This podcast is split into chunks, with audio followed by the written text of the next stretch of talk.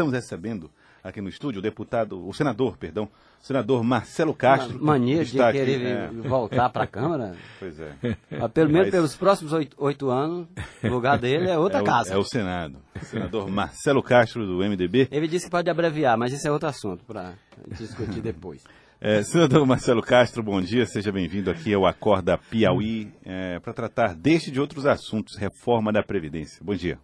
Bom dia, Joedson, bom dia, Fenelon, bom dia, ouvintes do Acorda Piauí. É um prazer muito grande estar aqui com vocês para a gente tentar né, demonstrar a nossa posição frente aos problemas do país. É, bom, em relação à reforma da Previdência, há essa questão que envolve governadores e é, é, governadores de estados e prefeitos municipais e municípios, estados e municípios. Como resolver essa situação? É possível pôr é, os estados e municípios também dentro desta reforma desde já? É possível não, é necessário. É uma irracionalidade, é um despropósito o que estão tentando fazer com os argumentos mais mesquinhos possíveis. Qual o argumento forte, consistente, para deixar estados e municípios de fora da reforma da Previdência? Não há nenhum. Os argumentos que se ouvem pelos, nos bastidores, ah, porque os governadores, como disse o deputado aí, querem Quer casar, casar mantendo a vida, de, solteiro. de solteiro. Isso é argumento que se traga para uma reforma da Previdência, uma coisa importante dessa para o futuro do seja, país. Independente de apoio ou não, de pedir voto ou não, os estados têm que estar. É isso. Claro, lógico. Os outros argumentos, não, porque tem muitos deputados estaduais que não querem se queimar na reforma da Previdência, que vão ser candidatos a deputado federal para tomar vaga, vaga dos deputados. Gente, isso é muito mesquinho diante da importância, da gravidade do momento que nós estamos vivendo no Brasil. Ora, essa reforma é para quê? É uma reforma para o Brasil. O Brasil é composto de quê? União, estados e municípios. Ora, se nós vamos votar uma reforma, se nós achamos que essa reforma é importante para o Brasil e podemos fazer um bem ao Brasil inteiro, por que é que nós vamos fazer o bem só a uma parte? Deixar os estados e municípios? Imagine, Joelson, como ficaria o Brasil com uma legislação da, sobre a reforma, sobre a Previdência, uma legislação para a União. 27 legislações, porque não está escrito em canto nenhum que elas têm que ser iguais, 27 legislações por 27, pelos 27 estados brasileiros. E mais de 2 mil legislações de mais de 2 mil municípios no Brasil que têm previdência. previdência própria. Ora, isso é uma estupidez, isso é uma irracionalidade, isso é uma falta de patriotismo. Eu quero entender que esse movimento aí, para é, dizer que os estados, os municípios vão ficar de fora, isso daí é para chamar os governadores, chamar os prefeitos para participarem mais, mas não acredito, de sã consciência, conhecendo o deputado Samuel Moreira, que ele vai fazer um relatório final deixando os estados e municípios de fora, prejudicando o país por nenhuma razão lógica plausível que venha fundamentar isso daí. Essa extrema politização que está havendo, tanto do lado que diz não, não quer casar, quer casar, mas quer manter a vida de solteiro, ou dos próprios governadores que, em determinado momento, disseram: somos contra a reforma? Não, os governadores não são contra, nunca disseram. Não, disseram, chegaram a emitir não. uma carta aos governadores do Nordeste. Contra, como eu sempre disse. Contra se ela vier o pacote fechado. Mas você tem condições. Para a reforma, que estava com o trabalhador rural dentro dela estava com o BPC dentro dela. Senador Marcelo Castro, você votaria a favor? Não, não votaria a favor. Eu vou votar a favor tirando o trabalhador rural, tirando o BPC, aí não. Aí o restante nós nós podemos conversar, um problema aqui, outro lá. Essa foi a posição dos governadores. Eles nunca se colocaram frontalmente para dizer, não, não queremos reforma nenhuma, não precisa de reforma, não. Os governadores sempre estiveram a favor da reforma, com ressalvas que já se chegou a um consenso, que não há necessidade de, de, de fazer uma reforma atacando o mais necessitado, o mais carente, o que é o que eu sempre disse desde o tempo do Michel Temer. A reforma da Previdência no Brasil é imprescindível, é necessária, é inadiável. Nós precisamos fazer e a causa é nobre. Por que, que nós precisamos fazer uma reforma da Previdência? Porque, graças a Deus, graças a Deus, nós estamos vivendo mais. Ora, se nós estamos vivendo mais, nós precisamos contribuir mais, porque previdência é um conceito simples. O que é previdência? É você ser previdente. Você começa a trabalhar, tem 18 anos de idade, tem 20 anos de idade. O que é que é razoável? É que você não gaste tudo que está ganhando. Você vá separando uma parte, guardando aquela parte ali, porque um dia você pode adoecer, você não vai trabalhar e vai viver de quê? Você tem que ter uma reserva. Um dia você vai ficar velho, não vai ter mais condições laborais e você vai viver do quê? Então é importante que você tenha guardado para depois que você tiver velho poder viver daquilo. Isso é que é o conceito de previdência. Então, se nós estamos vivendo mais, é lógico, é matemático, é elementar, é aritmético, nós temos que contribuir mais. Todos os países do mundo, Fenelon e Joelson, todos os países do mundo, ou fizeram, ou estão fazendo, ou vão fazer a reforma da Previdência. Por quê? Porque no mundo inteiro nós estamos vivendo mais. Eu fiz um estudo uma época, na década de 50, vocês vão ficar estarrecidos. A vida média do brasileiro era 43 anos. Você nascia, quando você ia fazer a média dos que tinham morrido, dos que tinham sobrevivido, 43 anos era a média do Brasil, de vida do brasileiro. Hoje, a média de vida do brasileiro está beirando os 76 anos. Sendo que os homens vivem 72 em média e as mulheres 79. As mulheres vivem sete anos a mais do que os homens. Por quê? Sobretudo por causa da, da idade juvenil, que tem muitos acidentes, tem bala, há uma impulsividade muito grande, uma agressividade maior dos, dos, dos adolescentes homens do que mulheres. Então, tudo isso daí distorce um pouco a estatística. Ora, é elementar que se nós estamos vivendo mais, nós temos que contribuir mais. Quem tem que contribuir mais? Os servidores da União, dos estados e dos municípios têm que ser tratados todos igualmente. Que este é um pequeno erro que a reforma está tá, tá cometendo. Na verdade, nós deveríamos ter uma previdência única para todos os brasileiros. É servidor público, é policial, tá entendendo? É civil, é militar. É, você podia fazer uma exceção aí para os militares, talvez, né? Uma, uma, uma, questão especial, mas muito, muito, muito branda. Sem muito. É, e o resto tudo igual. Nós somos seres humanos e somos brasileiros, independente de trabalhar para servir para o setor público, para o setor privado tinha que ser uma previdência só para todo mundo, igual para todo mundo. Nós estamos conversando com o senador Marcelo Castro, do MDB, falar um pouquinho também a respeito do andamento da Lei de Diretrizes Orçamentárias. Só, né? só, antes não. de você seguir para a Lei de Diretrizes Orçamentárias, que ele vai ter um papel importante, o senhor ainda acredita nesse acordo a partir da, da, da em função dessa reunião de amanhã? Acredito. Acredito porque é o bom senso, é o racional não vou admitir que a gente chegue a uma irracionalidade tal de deixar os estados de fora, porque simplesmente, olha o argumento que se usa, os governadores querem se casar e levar a vida. Esse, rapaz, esse argumento que se traga com a tribuna de um, de um país que está se, tá se tratando de um problema grave desse. O rombo da Previdência, Fenelon, este ano vai ser mais de, de 300 bilhões de reais.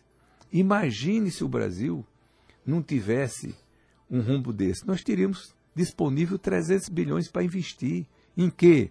Em saúde, educação, em em, infraestrutura, em portos, aeroportos. Melhorar o país em segurança, em tudo. Então esse dinheiro faz muita falta ao Brasil. E outra coisa, não é justo. Não é justo por quê? Porque o dinheiro da Previdência está indo para os mais ricos, não é para os mais pobres. Esse é que é o problema. A Previdência do Brasil é um duto que tira dinheiro dos mais pobres e leva para os mais ricos. Eu, uma vez eu fiz uma conta rapidamente lá no Senado.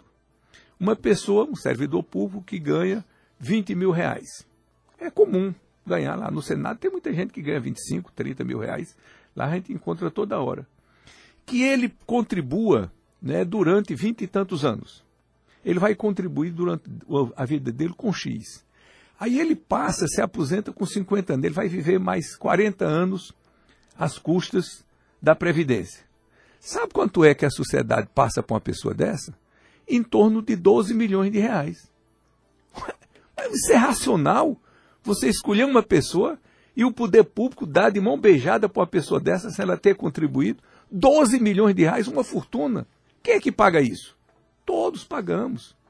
O pobrezinho que compra um quilo de feijão, um quilo de carne, um litro de leite para alimentar sua família, ele está pagando a aposentadoria de um, um marajá desse aqui, de um servidor desse aqui que ganha isso daí. Isso não é justo. Nós estamos transferindo a Previdência do Brasil é um fator de aumento da desigualdade social. Ela transfere recursos dos mais pobres para os mais ricos. Isso é preciso ficar claro.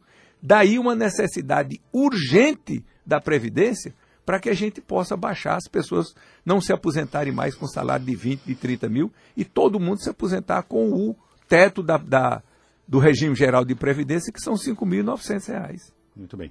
Bom, falando um pouco a respeito da lei de diretrizes orçamentárias, senador, que a Comissão Mista do Orçamento do Congresso está lá apreciando, quais são as expectativas? Até o, o, na entrevista concedida aqui no meio da semana, o presidente Temístocles da Assembleia Legislativa fez apelos para que algumas questões fossem incluídas na lei de diretrizes orçamentárias, como obras de infraestrutura para o estado do Piauí, coisas desse tipo. É, o que, que é possível dizer a respeito disso? Como é que está a tramitação, na verdade, da lei de diretrizes orçamentárias? Bom, como vocês sabem, eu fui escolhido o presidente da Comissão Mista de Orçamento, que é, digamos assim, a comissão mais disputada no Congresso Nacional. Quer dizer, se você pegar os 513 deputados, pegar os 81 senadores e disser o que é que você quer ser aqui no Congresso Nacional, todo mundo vai querer ser o presidente da Comissão Mista de Orçamento. Portanto, ela é considerada a comissão mais importante. Por que isso? Porque ela trata da função precípua do, do, do parlamento. A origem do parlamento está ligada exatamente à independência para fazer o orçamento, uhum. que é a história que vem lá da Inglaterra lá há mais de mil anos. Foi daí o conflito com o rei e que o, o parlamento passou a se fortalecer. E este ano nós vamos fazer o orçamento do ano que vem, quer dizer, tudo que o governo federal vai gastar no ano que vem vai ser determinado em grande medida pela Comissão Mista de Orçamento. E vamos estabelecer as diretrizes, os parâmetros para o orçamento do ano que vem, que é exatamente a LDO que você uhum. falou, a Lei de Diretrizes Orçamentárias. Ou seja, agora no dia 31 de agosto, o governo federal vai mandar a lei orçamentária para o Congresso Nacional, dizendo onde é que o governo vai querer gastar os seus recursos, os recursos da União, no próximo ano. E nós, na Comissão Mista de Orçamento, vamos designar, já tem designado o relator, e vamos dizer, não, isso aqui não está certo, nós, nós vamos diminuir daqui, vamos botar para colar. Quer dizer, nós vamos fazer a lei, embora tenha a sugestão do governo federal, nós vamos fazer a lei dos gastos do ano que vem. Para isso, nós já vamos estabelecer as diretrizes, os parâmetros.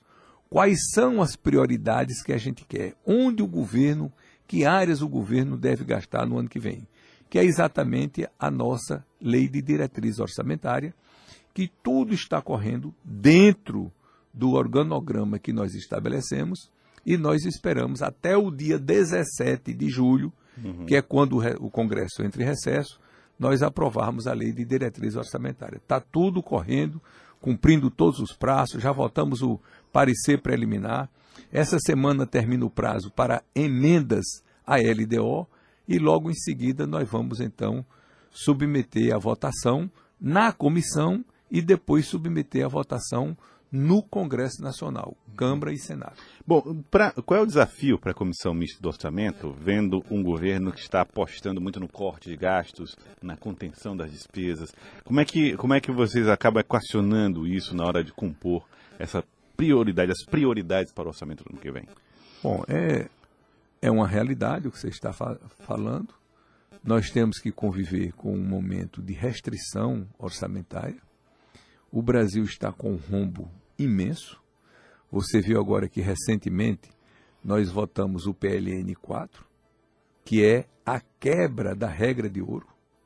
Olha, o nome já está dizendo, regra de ouro. É uma regra que nunca deveria ser quebrada. Ela foi estabelecida na Constituição de 88. Nós estamos com 30 anos. Essa regra nunca foi quebrada. Ela foi quebrada este ano agora pela primeira vez na história. O que é, que é isso? Essa regra de ouro estabelece que o governo federal não pode se endividar, não pode emitir títulos, não pode contrair dívidas a não ser para investimento. Ou seja, é mais ou menos assim, é uma, uma lei até, de certa forma, pedagógica. Você não deve ir a um banco para tomar dinheiro para fazer uma farra, uhum. para fazer uma festa. Você deve ir a um banco, como eu já fui algumas vezes, tomar um dinheiro para fazer investimento. Então eu tenho uma terra, vou ao banco, tomo dinheiro para plantar capim, para comprar gado, porque a vaca vai parir, o bezerro vai crescer, vai e no futuro você vai ter renda. Pra... Eu vou ter renda para pagar o banco. Uhum. Então, a regra de ouro estabelece exatamente isso. O governo só pode ir aos bancos, só pode vender títulos à sociedade, contrair dívidas para fazer investimento, para fazer estrada, para fazer portos, aeroportos, ferrovias. Ou seja, investir em coisas que tragam desenvolvimento, prosperidade, emprego, renda, que melhore a vida, que gere desenvolvimento, para quê? Uhum. Para gerar receita para você depois então fazer face e pagar o empréstimo que você tomou. Uhum. Jamais você se endividar para fazer o pagamento de despesas correntes. É, eu ouvi até entrevista sua em rede nacional tem, com, falando a respeito da constitucionalidade disso. Isso foi questionado, né? Se seria ou não uma violação à Constituição. Segundo o senhor, o fato do Senado apreciar, o Congresso apreciar, já tira, afasta claro. esse. Então, o que é que diz o artigo da, da Constituição? É que é proibido, salvo se votado por maioria absoluta, um quórum qualificado, ou seja, a maioria absoluta da Câmara e a maioria absoluta do Senado. Foi o que nós fizemos.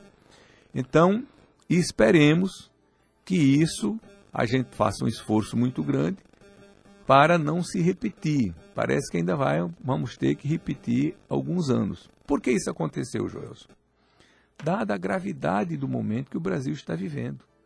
Nós estamos no sexto ano consecutivo que nós temos déficit primário. O que é déficit primário? É a União gastar mais do que o que arrecada. É um de nós gastar mais do que o que ganha. É evidente que seis anos seguidos, qualquer pessoa gastando mais do que o que ganha, ele vai à falência.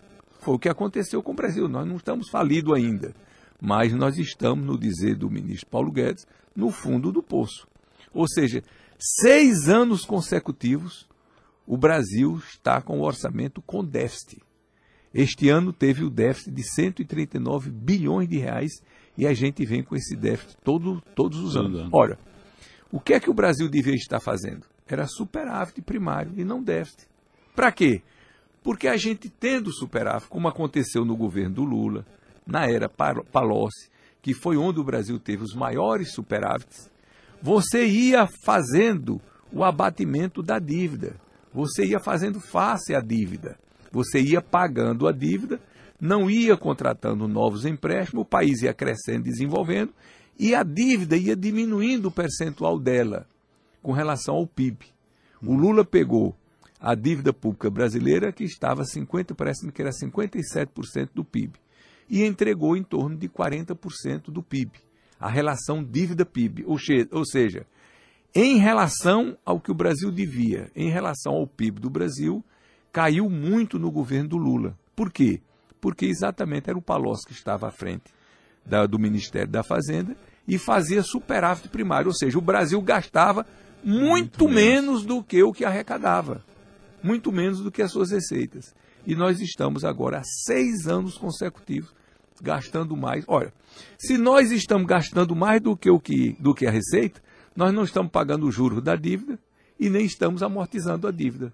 Então a dívida no Brasil está crescendo como uma, uma bola de neve. Uhum. Por quê? A gente não paga o juro da dívida, a gente não amortiza as parcelas da dívida que nós devemos amortizar e nós estamos fazendo mais, mais dívidas conta, né? Em cima da dívida que nós temos. Por isso é que nós já estamos com mais de 5 trilhões de reais de dívida, o que era uma coisa absolutamente inimaginável. Se nós lembrarmos, Joelson, que em, em, quando o Itamar Franco passou o governo para o Fernando Henrique, sabe quanto era a dívida interna do Brasil? Quanto? 62 bilhões de reais. Era um troco. Perto do que 62 é bilhões de reais. Hoje, nós estamos com a dívida de mais de 5 trilhões de reais. Nós pagamos mais de 400 bilhões de reais por ano. Pagamos não. Acrescentamos na dívida que tem, porque nós não estamos pagando nada. E o que é pior, nós nem pagamos parcela da dívida, estamos acrescentando o juros da dívida que não pagamos e ainda estamos fazendo mais dívida e jogando em cima da dívida. Então é evidente que tudo isso precisa fazer reformas drásticas, contenção de despesas é doloroso, mas é necessário, não tem para onde correr. É. Olha, é, nós entrevistamos aqui o senador Marcelo Castro, do MDB, e aí, à medida que é, o senhor vai trazendo assuntos, novas questões vão surgindo. Infelizmente, o tempo não nos permite fazer mais, mas, porém, é muito bom trazer ao, ao ouvinte as informações sobre esses números, que são gigantescos. A gente não consegue imaginá-los, é mas eles são gigantes, eles são enormes e preocupantes. E o Brasil precisa acordar para isso e no caso daqueles que ainda são resistentes, até permitir que essas reformas aconteçam o mais rápido possível para que a gente possa virar esse jogo. Né? Obrigado, senador. Toda certeza. Olha, olha, sempre um prazer grande estar aqui, prestar as informações, é dever da gente e eu faço questão de, sempre que solicitado, estar dando as, os esclarecimentos, as informações necessárias para que a população possa acompanhar o nosso trabalho lá no Congresso Nacional. Muito obrigado, senador Marcelo Castro. Agora são 7 horas e 37 minutos. Acorda.